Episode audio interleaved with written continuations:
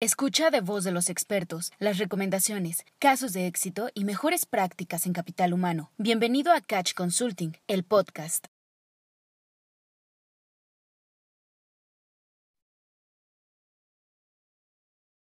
Hola, buenas tardes. ¿Cómo están? Muy buenas tardes. Gusto en saludarlos. A nombre del equipo Catch, les doy la más cordial bienvenida a este webinar que tenemos el día de hoy para ustedes un, tema muy interesante, un tema muy, muy padre que vamos a abordar, eh, sobre todo de, de, concientización del área de recursos humanos en estos cambios que hemos vivido actualmente. En, en, lo que hemos visto ya con la experiencia que hemos tenido ahora con el nuevo procedimiento de justicia laboral, eh, los requerimientos que los abogados nos están haciendo hoy en día que son diferentes a lo que, a lo que hemos vivido, a lo que ya estábamos acostumbrados a vivir pero vamos a abordarlos. Es un tema muy, muy interesante. Me presento con ustedes, soy el licenciado Manuel Mares. Eh, mm, para los que no me conocen, que imagino que son la mayoría, soy parte del equipo CATCH en el área legal. Mm, mi especialidad es el derecho laboral. Entonces, vamos a estar platicando, sí, de temas, eh, a lo mejor algunos muy abogadescos, eh, pero por la necesidad del mismo tema, ¿no? Pero muy, muy, muy entendible para, mm, y vamos a ver tips y estrategias que debemos de, de, de, tener en nuestras empresas para que podamos llevar juntos este cambio, porque es un cambio que viene y viene para bien. Siempre lo he dicho, los cambios siempre son positivos, son siempre para bien, pero hay que saber adaptarnos a esos cambios. Entonces, es la intención del curso este, les agradezco mucho que estén presentes aquí. Si tienen dudas, mm, ya saben, podemos escribirnos a través del chat. Y si es necesario, incluso hasta podemos activar el micrófono. Mm, permítanme un momentito. Listo. Muy bien. Bueno, nuevo, nuevo modelo de justicia laboral. ¿Qué significa? ¿Qué es lo que está pasando actualmente con este nuevo proceso de justicia laboral? Qué es lo que necesito yo saber y conocer del abogado. Luego, nosotros como, como, como abogados, y me, me, sumo porque soy parte de, de, de, de, los abogados laborales que hemos estado participando y viviendo este proceso tan de cerca, somos luego muy técnicos. Y entonces les decimos a, a, a la persona que nos va a atender a la empresa, oye, necesito testigos y mm, presenciales y necesito esto y, nos quedamos así de, pero ¿qué tipo de testigo te tengo que dar, no? ¿Qué tipo de persona es la adecuada para que pueda participar en estas, en estas pruebas que más adelante vamos a, irlas viendo y desglosando las, las importantes necesarias y, que necesitamos tener dentro de nuestras organizaciones. Muy bien, pues bueno, después de este pequeño preámbulo, vamos a iniciar, vamos a dar inicio con, con, esta, con este webinar y espero que sea de, de, de su total agrado. Permítanme un momento, déjenme ponerlo en pantalla completa. Listo. Muy bien. Claves para entender la justicia laboral. Mm, si bien es cierto, la Junta de Conciliación y Arbitraje no era un órgano jurisdiccional, hoy en día ya lo es. ¿Qué quiere decir?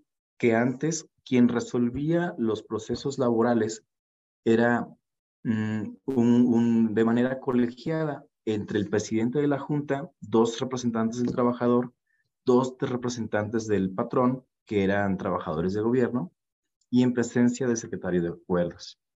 Esas eran las personas que se juntaban en, eh, este, en pleno, se les llama, y decidían sobre cada caso, sobre la votación, sobre el, rumbo de cada, de cada asunto. Hoy en día ya no. Cuando pasa de, de, de las juntas de conciliación y arbitraje a el tribunal laboral, cambia totalmente este esquema, en el sentido de que es ahora el juez quien verá y resolverá el juicio, el juicio laboral. Entonces, ¿qué cambió? ¿Qué tenemos hoy en día? Tenemos que todos los juicios son orales, preponderantemente oral, va a haber una etapa donde efectivamente el proceso es, por escrito, sin embargo, la, la, las pruebas y todo lo relacionado con el, con el proceso propiamente de, de, de, litigio, de conflicto entre ambas partes, va a ser oral. Esto viene a cambiar y a revolucionar completamente los juicios laborales, porque anteriormente, si bien es cierto, también eran orales, pero era en un cubiculito con toda la gente pasando alrededor de nosotros y de una manera muy, incluso ya hasta tenían el formato, los, de los, los mecanógrafos que, o, o, los abogados auxiliares de la, de la propia junta, tenían el formato y ya uno lo veía en pantalla y a ver, dice que ratifico el escrito inicial de demanda, así déjamelo, así déjamelo. Ah, ok, se lo dejo. Y al abogado contrario también, a ver, mm, que doy contestación a la demanda interpuesta en contra de mí en los términos, bla, así déjamelo. Entonces, nada, no, nada más cámbiale esto, cámbiale el otro. Pero así era, era una manera sí oral, pero muy informal, demasiado informal. Entonces, me imagino que, que los que estamos aquí hemos tenido la oportunidad de visitar las juntas de conciliación. Bueno, y si no es así, les, les vuelvo a platicar. O eran cubículos, cubículos mm, que era uno tras otro. Entonces, eh, dividido por unas mamparas. Entonces, tenía una audiencia, este, el de al lado, y otros tres más, cuatro más, dependiendo de la, de la zona donde estábamos. Entonces eso se volvía completamente eh, manipulable además, porque era, era muy común que el abogado en ese momento tenía dos, tres audiencias al mismo tiempo y ya espérame tantito, ahorita te he dado uso de voz y se iba a la otra audiencia y regresaba y volvía a irse y volvía a regresarse esto ya no se puede. Esto ya no se puede porque ahora es en una sala de tribunal. Ahora, como en la imagen tal cual, este, es una sala a puerta cerrada, abierta a público, sí es verdad, pero esa puerta cerrada. ¿Qué quiere decir esto? Que mientras sea la duración de la audiencia, mm, tenemos que tener el respeto de estar ahí, ya no podemos estarnos trasladando de audiencia tras audiencia. Entonces, esto es, esto es importante. Todos los, todas las audiencias ahora son grabadas video, este, por video, videocámara. existe la cámara de la parte actora, que es la, el que promueve la demanda, que en este caso es el trabajador. Está la cámara de la parte demandada, que es la empresa o el conjunto de empresas que el, que el trabajador demanda está la parte de video de grabación del juez también. Entonces, esto provoca que sean ya más honestos los procesos laborales, más, este, más vigilados, porque además el juez tiene la obligación de, de permanecer en las audiencias laborales.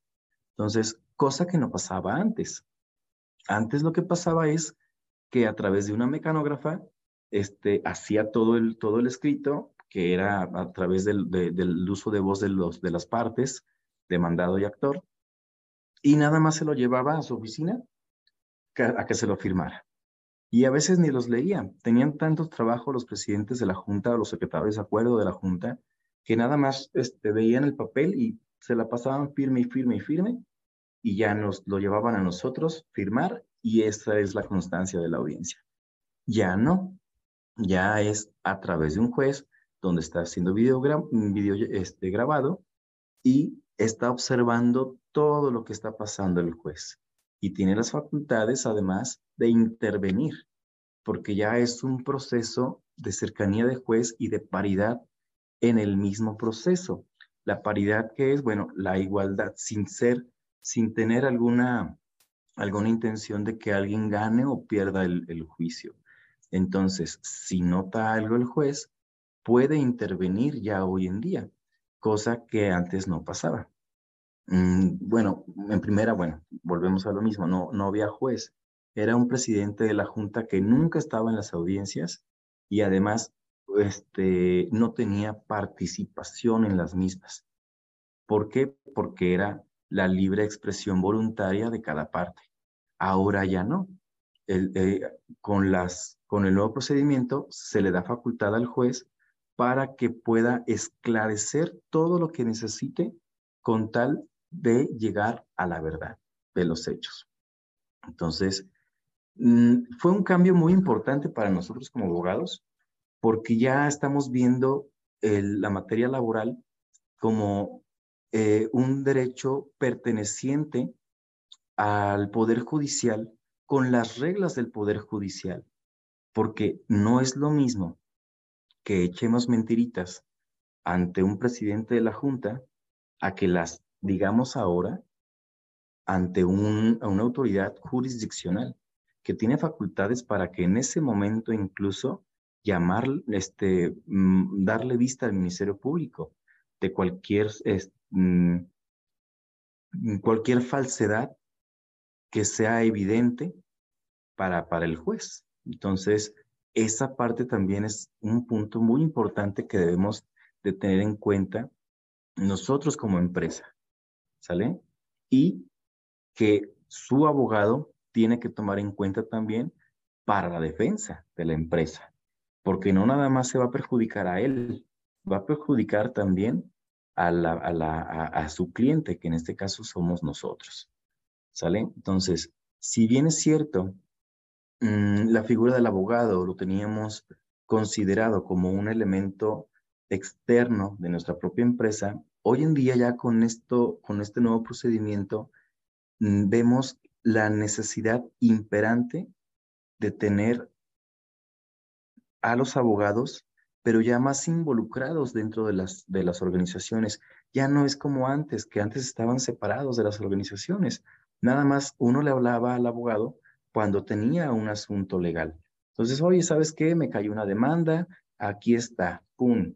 Y ya el formato, ¿no? Ahora ya es muy diferente porque se necesita planear la defensa de acuerdo a los hechos realmente ocurridos en la misma, porque ya nos quitaron unos dos, tres candaditos que teníamos ahí, que eran unos truquitos que nosotros como abogados utilizábamos, que ahorita los vamos a ver. Uno de ellos, por ejemplo, es la reinstalación, ¿verdad?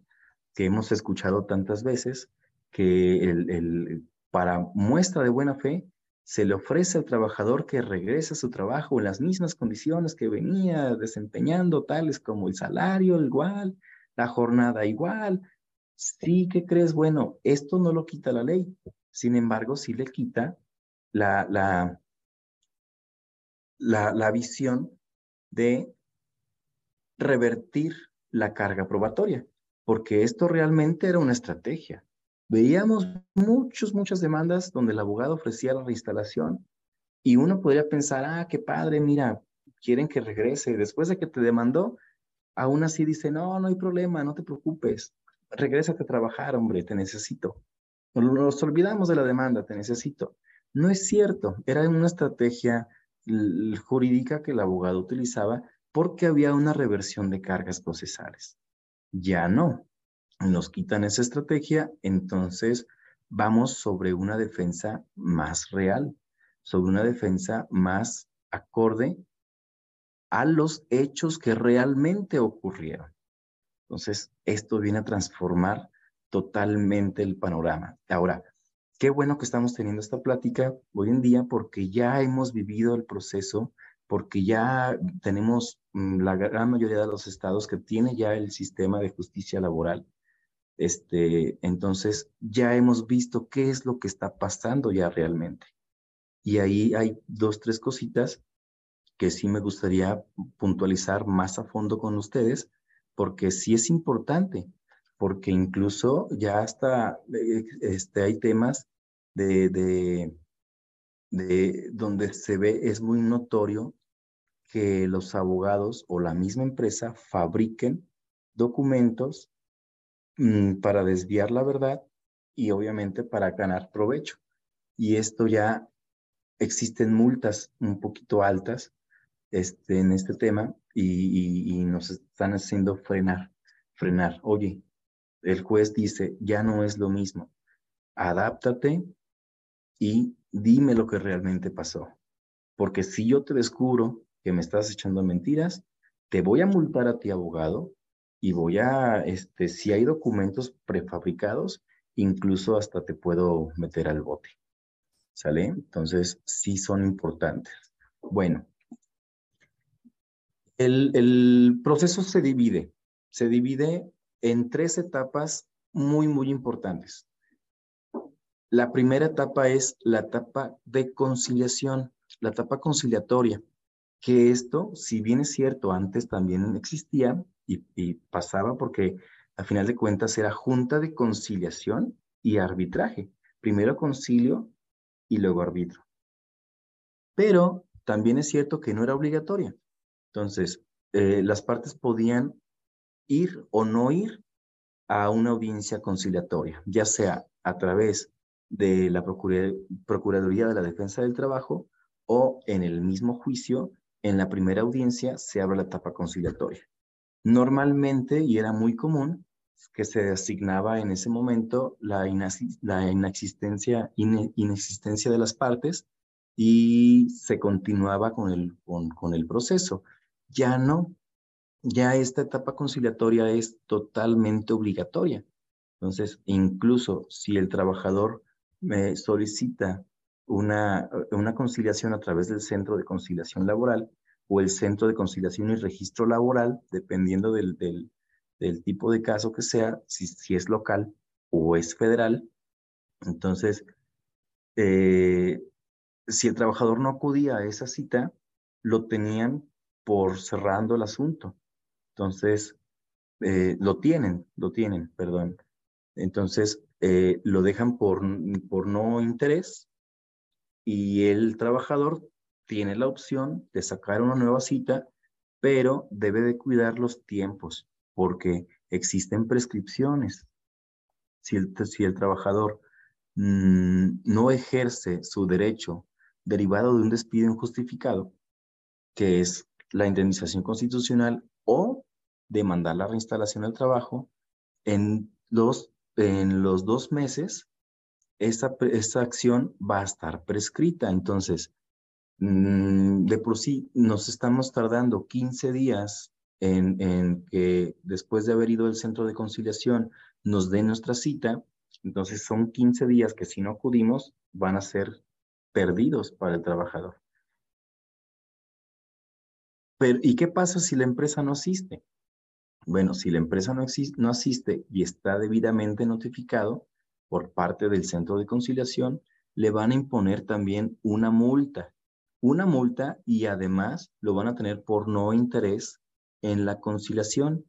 Entonces le emitirán una constancia de no conciliación al trabajador, este, donde con esa ahora sí podrá presentar una demanda a nosotros. Por eso es que sí es importante y la recomendación que les podemos hacer nosotros es si asistan al centro de conciliación. Pero ¿cómo asisto? ¿Con abogado o sin abogado? Si bien es cierto en este nuevo proceso, mmm, incluso en las redes sociales, incluso en la televisión, incluso en la radio, incluso este, los mismos, eh, este, el mismo parte del tribunal laboral o del centro de conciliación nos han siempre recomendado, acude sin abogado, no necesitas un abogado. ¿Quién de ustedes lo ha escuchado? Cuando inició todo este movimiento, eso era parte del eslogan de la promoción de este nuevo centro de conciliación laboral. Ven sin tu abogado. Híjole, qué difícil, ¿no? Qué, complicado. Ve sin tu abogado. Y pero no sabemos si el trabajador lo vaya a llevar o no lo vaya a llevar no sabemos qué decir o no, o, o qué, este, qué reservarnos para el momento del juicio, si es que se llega a abrir. Entonces, sí, sí, ahí, este, yo creo que sí la autoridad ahí cometió un error en publicar este tipo de situaciones, porque sí hubo mucho, mucho abuso, tanto de trabajadores para las empresas como empresas para los trabajadores. ¿eh? Por eso es que al inicio de la plática también lo comentamos es, sí es importante, o más bien es imperante, más bien, el tener un abogado. pero que ese abogado se meta contigo a la revisión total y el diagnóstico total de tu, de tu empresa, cómo se está llevando. no se nos vaya a ir un detallito, porque ahí sí ya es, eh, mm, ya tiene un alto riesgo en este nuevo proceso. Pero bueno, vamos a ver cómo entonces es el proceso de conciliación. Bueno, se presenta la solicitud. El trabajador, a partir del, del mismo día en que fue despedido, puede acudir al centro de conciliación a pedir una solicitud para, mm, para conciliar. Se da trámite y se ordena notificar a la otra parte. Aquí, mm, eh, la mayoría de los, de los estados lo que está haciendo es darle la opción al trabajador de que él sea quien lleve el citatorio al centro de trabajo.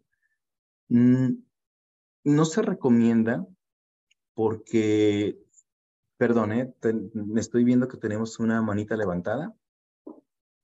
Déjenme.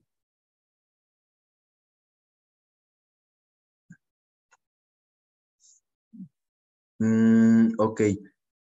Déjenme ver nada más. ¿Me están hablando por el chat? No, no tengo mensajes en el chat. Ok, el que levantó la, la manita, ¿quieres que te habilitemos micrófono o nos pones tu duda en el chat?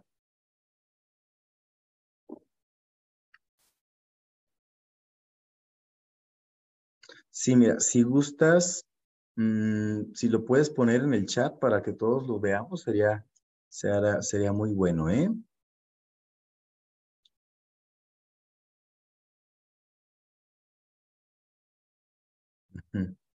Bueno, nos esperamos entonces a que escriban mientras les sigo comentando cómo es el proceso eh, eh, conciliatorio. Entonces, si el trabajador este, le lleva el citatorio personalmente al centro de trabajo, no va a haber una constancia de que se haya llevado. Entonces, la autoridad en ese caso no nos podría multar si no asistimos.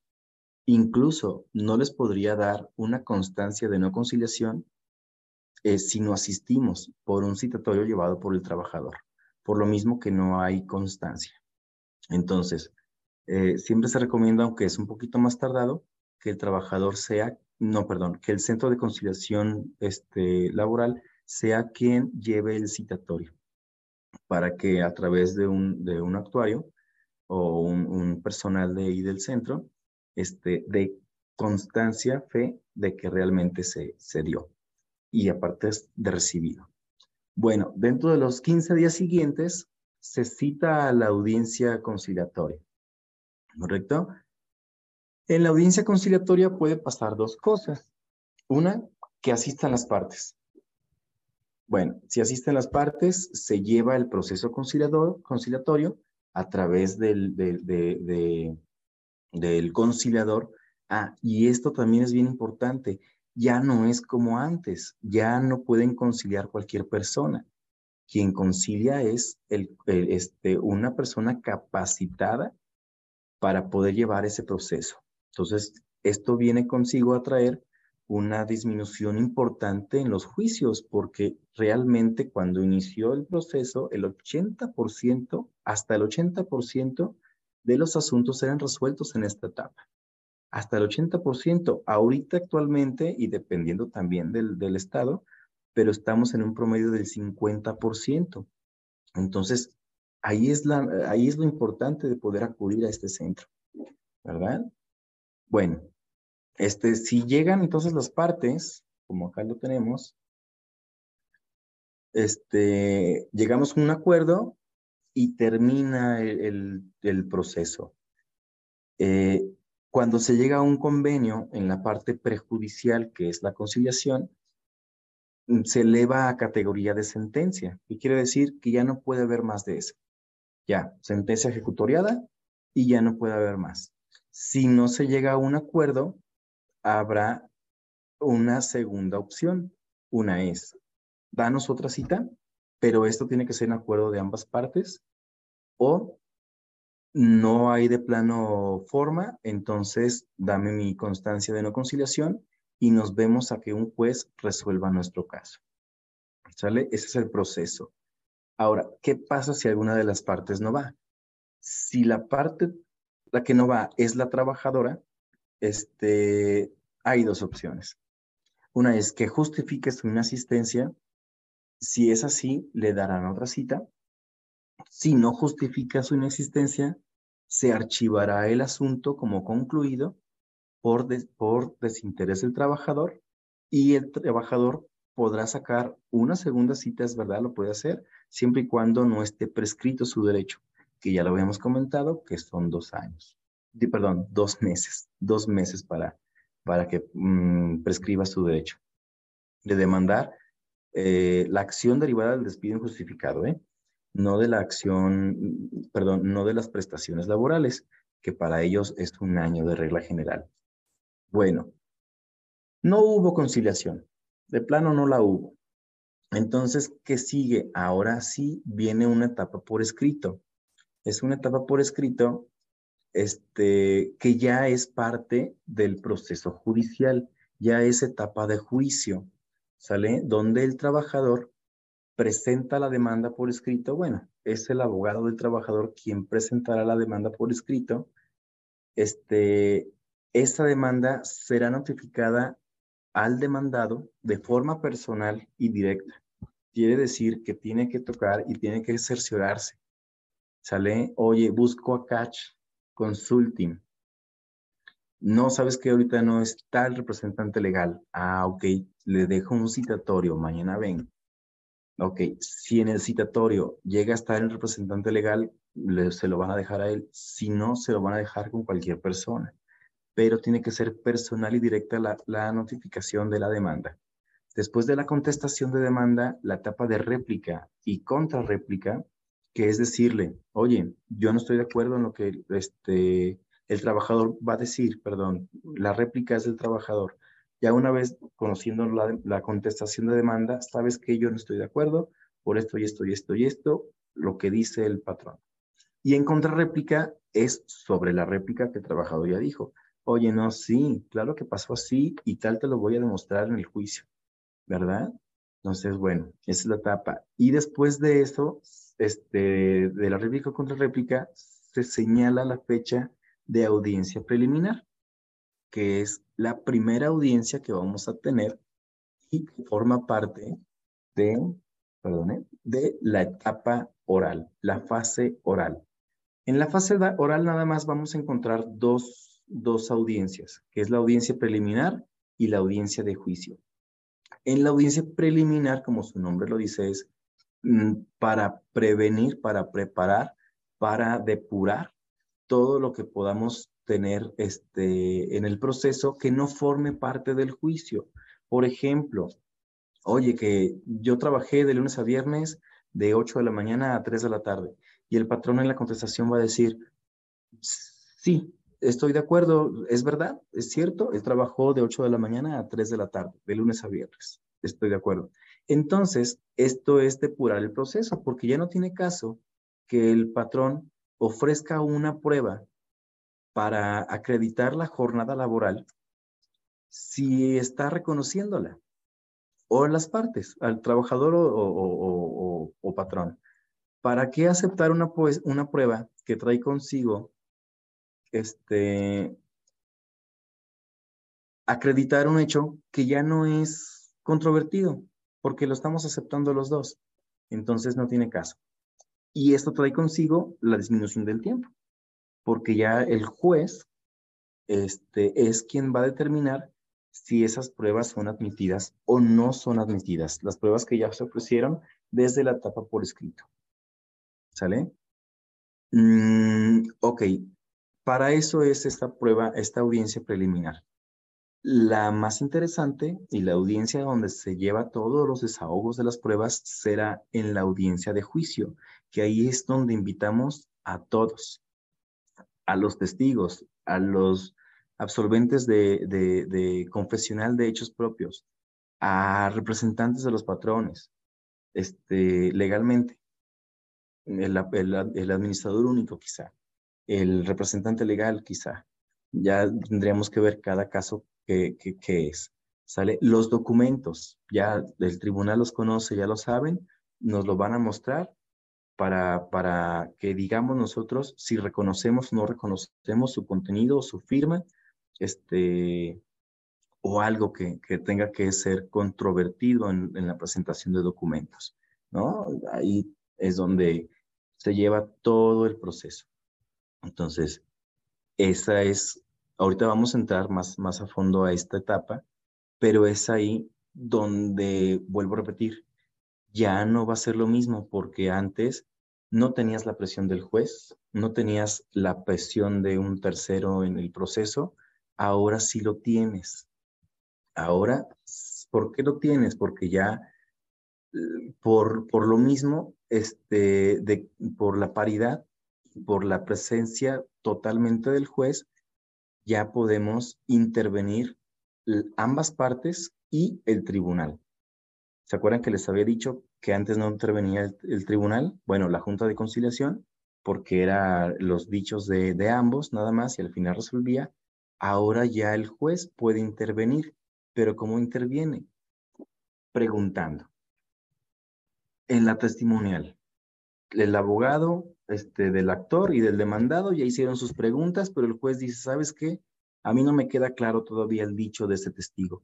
A ver, oye, yo te voy a preguntar, este, dime cómo realmente pasaron las cosas, dónde estabas tú, en qué lugar de la sala de juntas que me están diciendo, que me estás diciendo, estabas tú sentada para que realmente hayas visto el contenido del documento que estaba ahí, ¿no? Y ya te pones así, pues sí te, sí te impone, porque un, juez tiene investidura.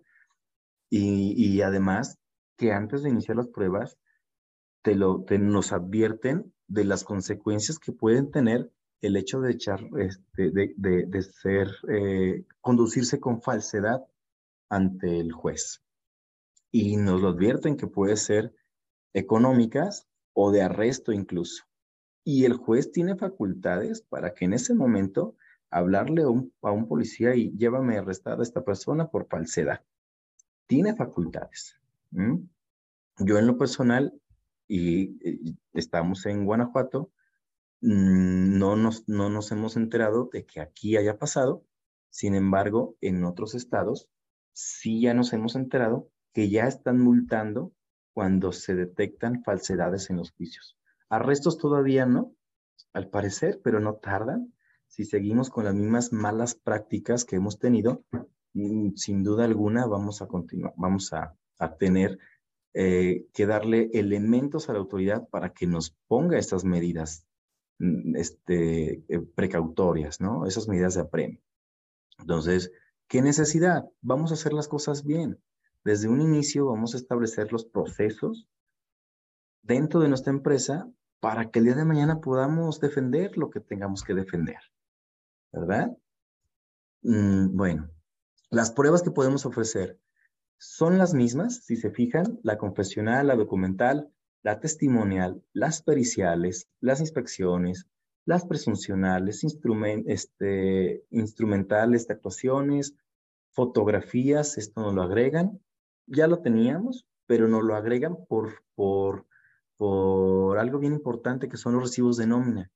Ya la necesidad de que el trabajador te firme el recibo ya no, ya no está, porque son, son recibos electrónicos que tienen una liga de, un sello digital de que lo hace las veces de original, ¿sale? Y se puede eh, corroborar con, con, el mismo SAT. Entonces, ya, nos quitaron eso, lo bueno. Porque en una lata andar recabando la firma de todos y que luego no es la firma, porque el compañero de al lado ya lo, eh, le hizo la firma al compañero para ayudarle y total. Entonces, los recibos con sello digital ya son prueba plena para el, para, para, para el tribunal. Confesional y testimonial, ¿por qué se remarca? ¿Por qué lo remarcamos? Mm, porque ahí es donde los juicios se, eh, toman caminos, toman caminos. Ya sabemos nosotros como abogados, cuando, cuando desahogamos las confesionales y las testimoniales, para dónde va a estar inclinada la balanza. Ya lo sabemos, porque el testigo te salió mal, porque en la confesional ya me aceptó un hecho este, y, le, dije que dijera que no, pero lo presionó el juez y lo presionó el contrario y dudó y, este, ahí es donde, y ahí es donde. Entonces, ¿qué vamos a hacer? Olvidarnos de malas prácticas, olvidarnos de la preparación de los testigos. Sí, claro, hay que prepararlos, pero hay que prepararlos para decirles cómo va a ser el proceso, no para decirles qué decir, porque ahí es donde nos lo van a cachar en mentiritas. Mejor hay que procurar tener a las personas adecuadas que realmente tuvieron el conocimiento de los hechos. ¿Sale? Esto, esto es un tip mm, que, les comparto con mucho gusto, pero muy bueno porque mm, esto nos va a hacer disminuir nuestros riesgos en las demandas laborales. Escoger a los testigos que realmente estuvieron ahí, que realmente vieron, que realmente supieron qué pasó, por qué se fue. Entonces, esto es algo que necesitamos nosotros como empresa, este, empezarnos a, tener esta nueva cultura, este nuevo, este nuevo sentir, porque los interrogatorios, las preguntas que les hacen ya a, la gente externa, llámese gente externa, son las personas que no son demandados, no son actores, no participan en el juicio, sino únicamente vienen a ayudarnos a esclarecer la verdad a, demostrar que realmente pasó de una manera o que pasó de la otra manera. Ahora, esto que le estoy comentando es para ambas partes, ¿eh? no nada más es para el demandado, no nada más es para, para, para la empresa, no, también es para el trabajador. El trabajador también tendrá sanciones si es descubierto en falsedad. Entonces, también es importante eso conocer. Bueno, Interrogatorio libre, interrogatorio abierto, ¿qué significa?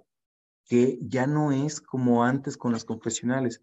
Que diga, este, eh, vamos a poner un ejemplo, que, este, que diga el absolvente que es cierto como lo es, que usted contrató al, al trabajador el primero de enero del año 2020.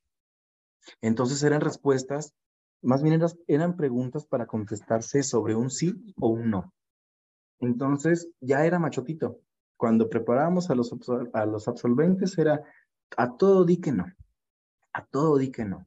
Entonces ya, no, que usted le impuso una jornada de trabajo de tal a tal hora, no, que usted le puso, este, que usted lo despidió injustificadamente el día fulano estaba mengano. No, que entonces esto eso era muy sencillo. La preparación de, los absolventes, pues era eso. Día todo que no. Así de sencillo. Ahora, ¿qué pasa? Ya las preguntas ya no son así. Ya uno puede incluso hasta estar platicando con ellos. Mm, sí hemos visto películas americanas, hollywoodenses, donde se ve este, las partes y que pone la, mano derecha en la Biblia y jura decir la verdad y nada más que la verdad bueno, México es un país laico, no, no juramos, pero sí protestamos. Entonces, que trae las mismas eh, veces de, esos, de, esos, de esas películas que hemos visto, ¿no? Y es tal cual lo ven, hoy en día así lo, así lo es. Entonces, donde ya incluso te paras, empiezas a platicar con el, con el testigo, con el, el, la confesional, bueno, la persona que escogiste para la confesional de hechos propios, o con representantes de las empresas, donde incluso ya hay este, una parte de, no, no confrontación, pero sí de, de, de abultamiento, este, abundamiento en las preguntas. Entonces, ya no es de contestar sí o no, es de dime los hechos, dime que tú qué sabes. Y ahí es donde volvemos a recomendar. No, no hay que dejar, no, mm, lo ideal sería tuviéramos las, las personas adecuadas en los procesos. Bien importante. Bueno, hasta aquí vamos bien. Creo que el que levantó la mano ya no nos hizo la pregunta, ya no, este, no nos escribió, pero si tuvieran alguna duda, con mucho gusto, ¿eh? Retomamos, este, eh, agregamos más o lo que necesitemos. Aquí lo importante es que podamos establecer esas estrategias que van a ser ahorita tan necesarias en, este nuevo proceso, que ya, se están siendo, ya están siendo tan necesarias en este nuevo proceso. Bueno, las competencias, tenemos competencia federal, competencia local. La competencia local este, es muy general, la ley no nos establece. Competencia local será este y este y este y este. Pero si nos dice la competencia federal, sí va a ser la industria textil, la eléctrica, la azucarera, la minera, la tabacalera, este, la automotriz, que es donde la mayoría estamos. Este, pero entonces, por exclusión, lo que no es federal se va a convertir en local. Mm, la mayoría, la mayoría que estamos aquí presentes tenemos competencia federal. ¿Por qué es importante conocer esto? Porque quien conoce, quien debe de conocer este, la... Ay, perdón, creo que ya tenemos una pregunta. Sí, vamos a ver. Tuvimos ya nuestro primer caso en este nuevo proceso, sin embargo, a pesar de tener a los testigos, la verdad, cómo fue, evidencia y todo para abordar un abandono laboral, la sugerencia del abogado fue negociar antes de defendernos, porque el miedo a realizarlo. Excelente pregunta, Gabriela. Muchas gracias por hacerla. De verdad, este, te lo voy a contestar mm, de una manera muy, muy, eh, muy sencilla. Mira, estamos todavía acostumbrados a la vieja escuela, este, donde todo era a favor del trabajador. Todo. El 95% de los juicios eran ganados por los trabajadores. Hoy en día, si bien es cierto, todavía existe la, presunción a favor del trabajador, también lo es que ya tenemos más elementos de defensa para con, los trabajadores, para con la empresa, perdón. Eh, pero venimos de una situación donde la naturaleza de los propios juicios son conciliar. Entonces, para el abogado es muy sencillo recomendarte una conciliación por muchos, por muchos factores, ¿eh? Mm, para evitar riesgos futuros, quizá puede ser uno de ellos, dependiendo, a lo mejor tu abogado pudo haberse dado cuenta de que los documentos que él tenía no iban a ser suficientes para hacer frente a un juicio. Y es ahí donde volvemos a repetir la importancia de hacer un diagnóstico previo. Es, si tienes demandas o no tienes demandas actualmente, es muy importante para saber cuáles son los elementos que vamos a considerar y tener en el juicio. Entonces, sí es muy, muy, muy importante ese diagnóstico. Quizá tu abogado te pudo haber dicho, lo mejor es conciliar, lo mejor es irnos a, este, a, a ofrecerle una cantidad mayor quizá, esto puede ser bueno y no, en el sentido de que si el trabajador este, eh, puede ganar el juicio, bueno, la conciliación trae consigo que a lo mejor la contingencia, que es la cantidad total que, pueda ganar, eh, sea disminuida, pero la parte negativa que trae ahí eh, esta, esta conciliación, y más tratándose de un abandono de trabajo, ¿verdad? Nadie lo corrió, es que se vaya a contaminar tu empresa. La gente habla mucho. Somos bien buenos, somos, nos gusta mucho el chisme, ¿verdad? Entonces, ese trabajador va a empezar a hablar con, con, con sus amigos que tenía ahí en la planta, con, con el equipo de trabajo que tenía ahí. Oye, fíjate, yo por dos años de trabajo me dieron 40 mil pesos. ¿Qué crees? Ay, entonces ya el amigo va a decir, Oye, pues yo tengo dos y medio. Uy, a mí me van a dar, me van a dar 50 mil. No, sabes que yo ganaba más que tú. Yo, yo ganaba 50 pesos más que tú diarios. No, entonces a mí 50 pesos más, pues a mí, a mí no me van a dar 40, me van a dar 60. Entonces ya empieza a contaminar de toda la fuente de trabajo. Entonces, no es, si un trabajador no la merita, no veo necesario que tengamos que conciliar con él. Más bien es preparar la defensa adecuada. ¿Sale? Ojalá que te haya contestado la pregunta. Tendría, tendríamos que analizar más a fondo a lo mejor tu caso para ver si fue recomendación basada en, la disminución por la contingencia que traías, a lo mejor por la, por la falta de, de, documentación que teníamos, que tenías ahí, este, o fue por un tema de, de práctica, de una mala práctica mm, laboral. ¿Sale? Eh, si quieres, con mucho gusto mm, tendrás mis datos, tienes los datos, te puedes comunicar más directamente con, con un servidor, con el equipo legal de, de Catch y con gusto podemos platicar más a fondo de tu casa. ¿Sale? Muy bien. Mm, muy bien, entonces continuamos. Miren, esta tablita se los pongo como ejemplo de, cómo está dividida la competencia local. Es un ejemplo, sabemos que no todos estamos en Guanajuato, pero eh, en el estado donde ustedes se encuentren tendrán también división de los centros de conciliación y división de los tribunales laborales. Mm, si se fijan, fíjense, ¿dónde, dónde es más evidente? En Celaya. El ejemplo de Celaya que les puedo dar, todos estos municipios, los que abarcan del lado eh, oeste del, del, del, del, estado, este, todo esto contempla la sede de Celaya que son todos esos municipios, Acámbaro, Paseo Alto, Paseo Grande, Atarjea, eh, Comonfort, Coroneo, Cortázar, Doctor Mora, Jerecuaro, Moroleón, todo esto. Y únicamente hay un solo tribunal laboral, como ven. En, en, León pasa lo mismo. Tenemos en León nuestro tribunal, pero abarca Manuel, Manuel Doblado, Campo, Purísima, San Felipe, San Francisco del Rincón.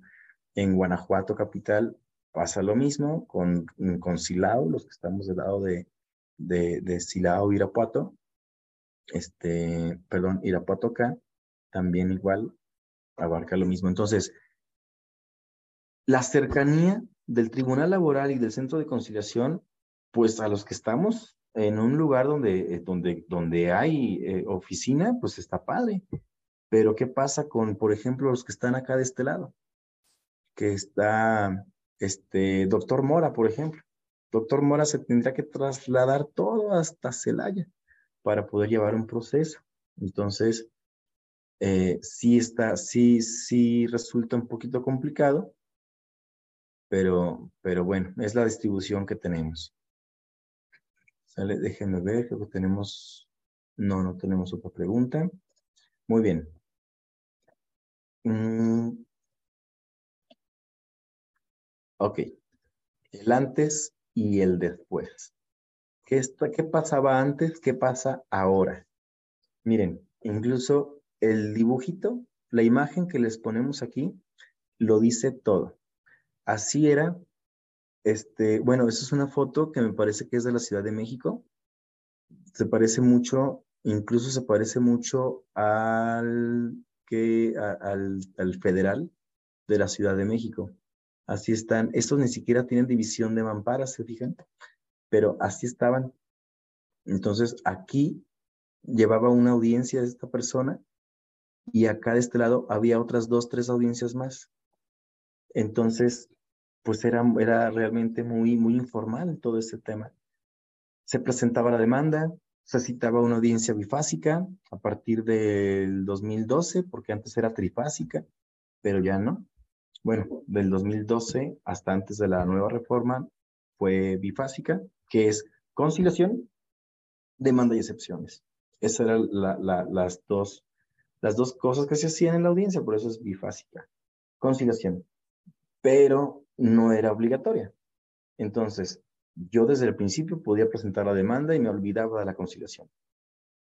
Demanda y excepciones. La demanda ya está presentada. Las, las excepciones son las, es la contestación que el, el patrón haga a través de, de esto.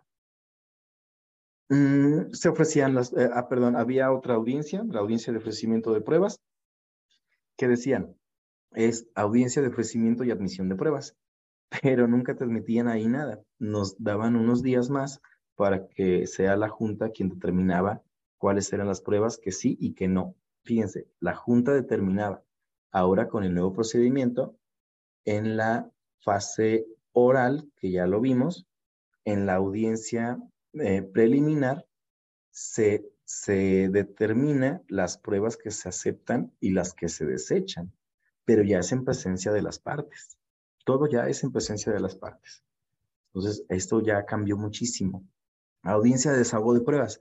Aquí era una sola audiencia donde, donde este, nos citaban a todas las personas para desahogar las pruebas que ameritaban un desahogo, las testimoniales, las confesionales, reconocimientos de contenido y firma, este, incluso se citaban hasta, hasta los peritos mm, cuando, cuando eran necesarios en esta, en esta etapa. Y luego nos daban dos días para los alegatos. Los alegatos es decirle al juez, oye, perdón, en este, estamos de este lado, estamos en, el proceso anterior, es decirle a, la Junta de Conciliación, oye, considero que yo debo de ganar por esto y esto y esto y esto. Esos son los alegatos, alegarle al, tribunal, alegarle a la Junta de Conciliación. Y luego se hacía el proyecto y la emisión del laudo. Pero esto ya era tras bambalinas. Esto ya era, yo me encargo, luego les digo qué pasó. Y te quedabas así de, ah, bueno, pues está bien. Y ya vendrían los amparos y ya vendrían otras situaciones que, ya, este, que trae consigo la, la emisión del laudo. Nuevo procedimiento, se reducen las etapas. Eso es lo principal. Eh, procedimiento prejudicial termina con, con la conciliación. Como ya lo vimos, si concilia, qué bueno. Si no, este, si no se concilia, nos da nuestra constancia de no conciliación y ya con esto ahora sí presentamos la demanda con sus etapas. Ahora, en la fase oral, en la última audiencia, que es la audiencia de juicio, se da la emisión de la sentencia. Si no, el juez puede reservarse la, la, emisión de la sentencia hasta por cinco días, que a veces por la carga del tribunal a veces es un poquito más, pero lo que pasaba de este lado a lo que pasa ahora, antes eran un juicio normal era de un año, pero nos aventábamos tres a veces, y acá un, juicio normal es de tres meses, que a lo mejor llega a cuatro o cinco meses, no más. Entonces, los tiempos ya se reducen muchísimo, muchísimo. perdón, me fui de más.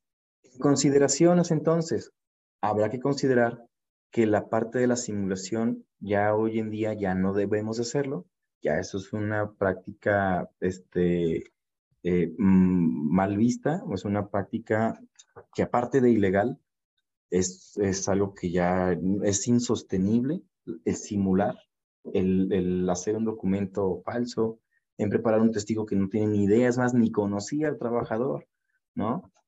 Esto ya no, hay que quitarnos esas malas prácticas.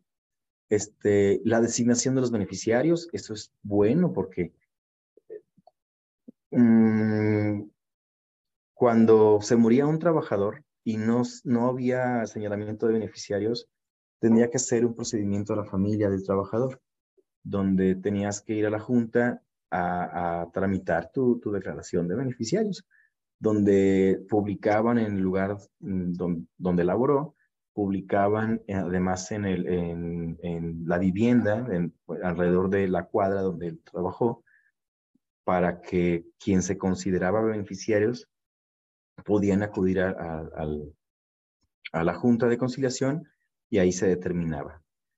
Mm, ya no, bueno, ya no, ya no es necesario un proceso tan tardado, tan, tan tedioso y pesado para la, para la pobre familia del trabajador difuntito. Entonces, ya la declaración de beneficiarios trajo consigo la disminución de ese proceso tan engorroso que era. Los recibos de pago ya no necesitan ser timbrados. los avisos de rescisión hoy en día son buenísimos ya. ¿Por qué? Porque si bien, fíjense, el, el artículo 47 de la Ley Federal del Trabajo mencionaba que el simple hecho de que nosotros como patrones no hayamos dado un aviso rescisorio al trabajador, traía consigo que el despido fuera injustificado. Entonces, qué difícil. O sea, tengo causas de despido justificado. Me llegó más de tres, tres veces tarde en un periodo de 30 días. Este, está acosando a las muchachas del trabajo y ya todos ya se quejaron. Tengo causas, pero el simple hecho de que no le haya dado el aviso trae consigo que era despido injustificado. Ahora ya nos quitaron esta parte. Lo bueno. Entonces, ya no, el hecho de que no le hayamos dado un aviso de rescisión al trabajador trae una presunción. Ya no es un, este, una imposición, sino es una presunción. Y eso es buenísimo. Mm, porque ya podemos acreditar más, más fácilmente. Consejo, manejen los avisos de rescisión con sus trabajadores y documenten la causa que dio origen ese, ese, ese aviso, ese, esa terminación de la relación laboral. ¿Sale? Los ofrecimientos de trabajo, como ya lo mencioné, ya no son mm, elementos eh, de defensa, sino más bien es tema meramente de, cordialidad realmente o de, necesidad realmente. Si alguien le ofrece el trabajo hoy en día a un trabajador, como, perdón, la reinstalación a un trabajador, es porque realmente lo quiere, no porque quiere eh, tener un, un, un, un, elemento de defensa. Ya no le sirve, ya no, ya no revierte cargas procesales. ¿Sale? La democracia sindical, buenísimo, el derecho de, de, de poder votar por nuestros representantes sindicales, registro de sindicatos. Oye, Centro de Conciliación y Registro Laboral, mira, esos son los sindicatos que están y la publicidad de esos sindicatos, ¿verdad? Buenísimo, este, qué bueno, nos trajo consigo la desaparición de tantos, tantos sindicatos blancos, sindicatos de papel, que traían con, venían nada más a, molestar a las empresas, normalmente en las, en las pequeñas, medianas y microempresas, como los fastidiaban, por gente, extorsionadores totalmente, esto vino a traer consigo una disminución importantísima ahí. Constancia de, representatividad. Ahora sí, mira, empresa, tengo el 30, más del 30, bueno, cuando menos el 30% de tus trabajadores que quieren estar conmigo. Entonces, ahora sí, yo soy el bueno, yo te pido la firma del contrato colectivo, ¿verdad? Yo, te voy, yo voy a representar. Entonces, muy bueno, más del 30%, cuando antes eran incluso trabajadores que eran este, acarreados, ¿verdad? Mm, ya ya con, con la democracia sindical vino a traer consigo todos estos cambios. Y los procedimientos conciliatorios. Y esos son también muy buenos porque eso pone fin a un, a un posible juicio este, más adelante. Mm, ya estoy viendo la hora, discúlpenme. Siempre me pasa, me pico mucho con esos temas, me, me, me gustan mucho estos temas, pero eh, procuraré ser un poco más, más breve, ¿sale? Este, nada más aquí les, voy a dar, les vamos a dar unas recomendaciones y estrategias que podemos implementar en, en, nuestras, en nuestras empresas para la disminución. Y claro, mm, por supuesto que estamos aquí nosotros también como equipo, es, equipo Catch. Eh, la intención es también que conozcan nuestro, nuestro departamento jurídico, que si bien es cierto, no es tan no es tan antiguo, eh, nos consideramos nuevos, eh, tenemos una gran experiencia que podemos implementar muy bien con ustedes para la disminución de los juicios si tienen actualmente activos y la prevención de los futuros, porque nadie, nadie estamos libres de este, de este problema, ¿verdad? Se habla de la, de la estructura, perdón, estoy leyendo otra pregunta. Claudia, gracias por preguntar se ha hablado de la estructura del aviso de rescisión. Entré un poco tarde. Ah, ok, sí, no, no te preocupes. La pregunta va dirigida a la acción preferentemente con, en caso de que, aunque sea despido justificado, el colaborador se niegue a firmar. Buenísima pregunta también, muy bien. Entonces, la, eh, la, la, misma ley nos marca el procedimiento. En su mismo artículo 47 dice, oye, mm, le tienes que dar un aviso al trabajador. Ok. En caso de que no se lo des, tienes dos opciones. Una es avisarme a mí, Centro de, este, de Conciliación y Registro Laboral, que lo estás despidiendo. Nada más necesito que me des tu último domicilio conocido para que yo lo notifique y, decirle que aquí está. La otra opción, que es la más viable, hazlo con dos testigos siempre manejen dos testigos. Mm, podemos usar hasta tres, pero lo recomendable son dos testigos. ¿Podemos usar un testigo? No, no podemos usar un testigo. Un testigo no tiene mm, validez, a menos que sea el único que se haya percatado de los hechos que ocurrió y que podamos comprobar de que realmente es testigo único, testigo singular. ¿Sale? En laboral es la única materia donde sí podemos utilizar un solo testigo, pero en este caso, que está muy limitado y muy difícil de probar que haya sido el único, porque acuérdense que los trabajadores también promueven sus testigos. Entonces voy decir, ah, caray, entonces me estás diciendo tu empresa que nada más tienes uno, cuando él me está trayendo dos. Entonces, ¿quién está mintiendo? Ahí mejor lo recomendable son dos testigos. Sí, si no nos quiere recibir el, el aviso del trabajador, si no nos quiere firmar, nos firmarán esos dos testigos de asistencia. A ver, tenemos otra pregunta. Testigos de confianza. Ah, ok, perfecto. Sí, sí, sí, muy buena. Este, sí, claro que sí. Testigos de confianza. Siempre busquen a esas personas que saben que van a, van a estar de parte de la empresa, de parte de ustedes.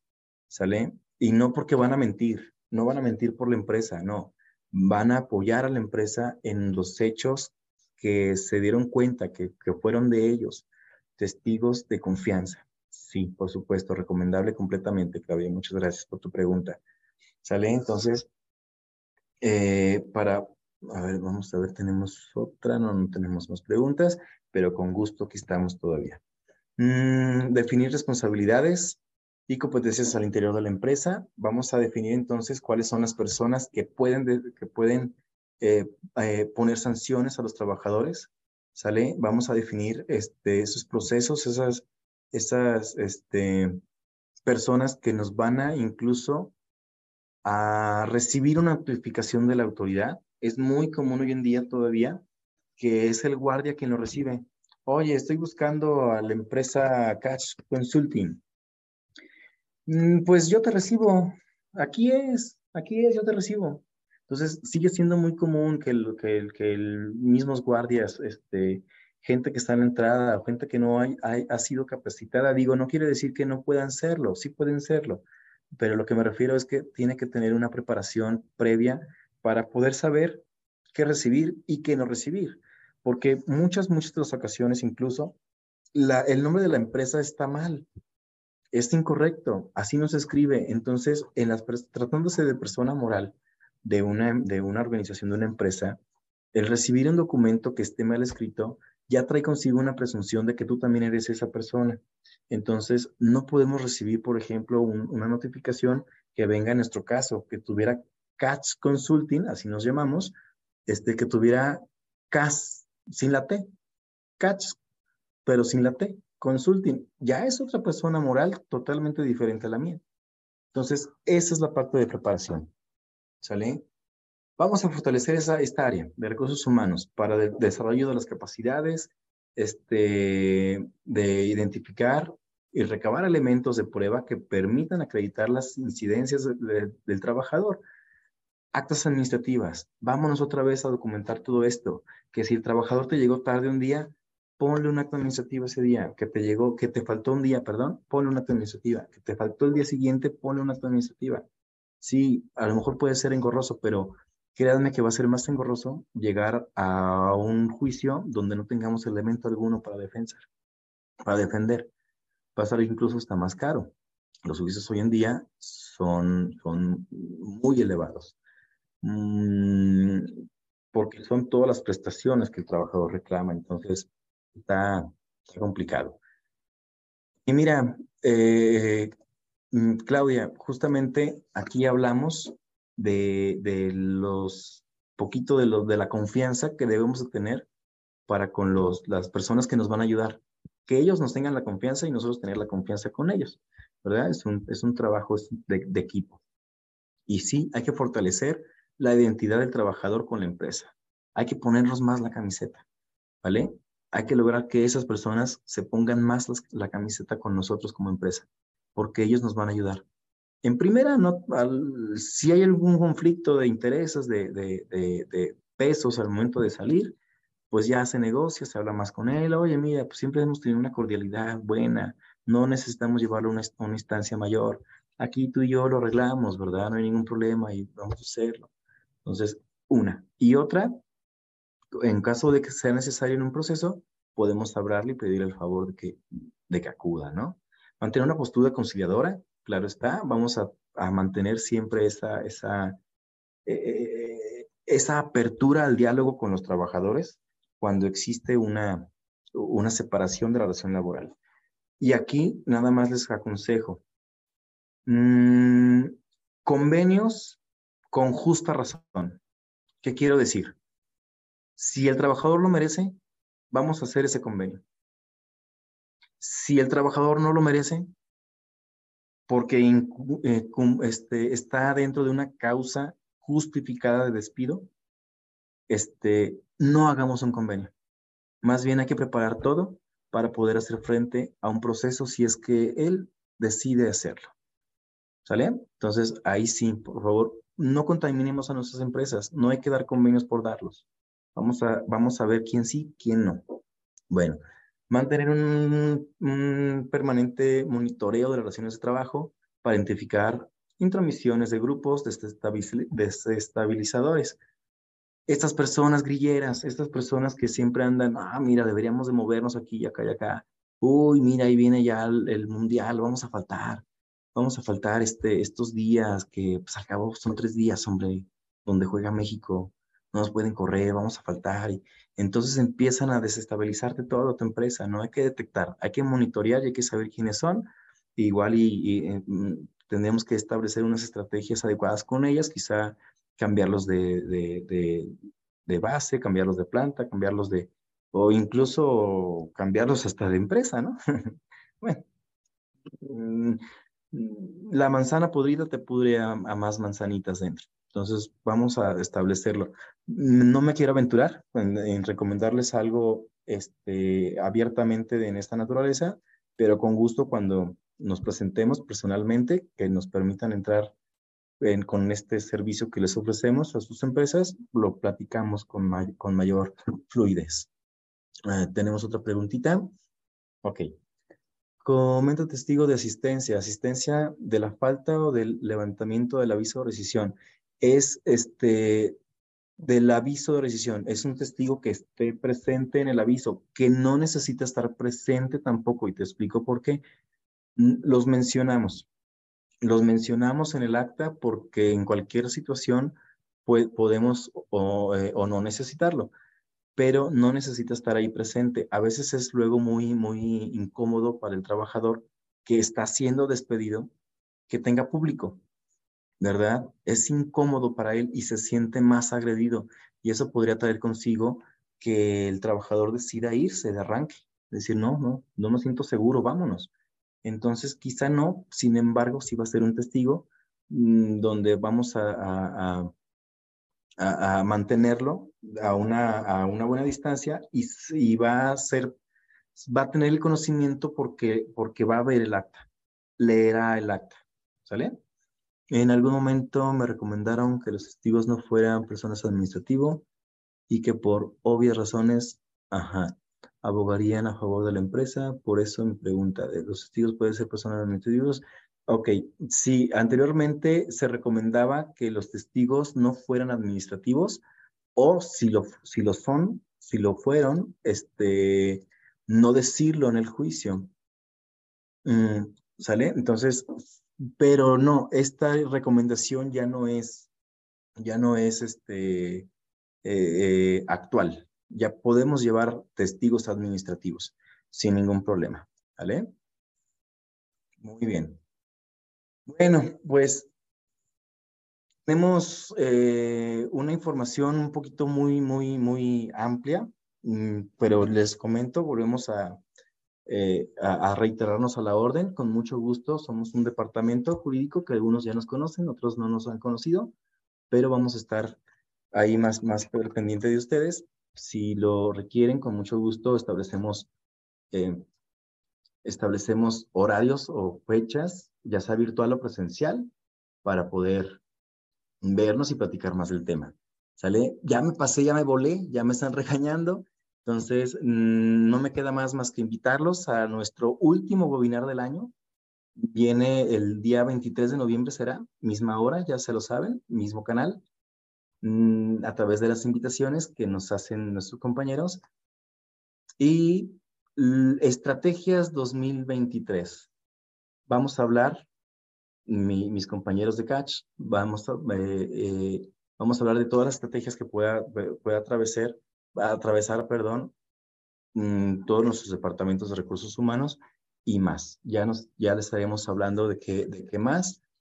Este, yo voy a terminar el, el, el, el, webinar, no sin antes recordarles nuestra promoción de, de nuestro Catch the Meeting. Ya se acerca, ya, ya estamos bien, bien cerquita, por lo cual vamos a escoger a un ganador y la dinámica, ya se la saben, voy a, voy a habilitar micrófono. Eh, Carla, mi compañera, nos va a ayudar a, habilitar el micrófono de uno de ustedes para que nos diga un número, y, pero esto ya será fuera de línea. Si quieres, Carla, cortamos, cortamos la grabación, por favor. Gracias por escucharnos. No te pierdas el próximo episodio de Catch Consulting, el podcast.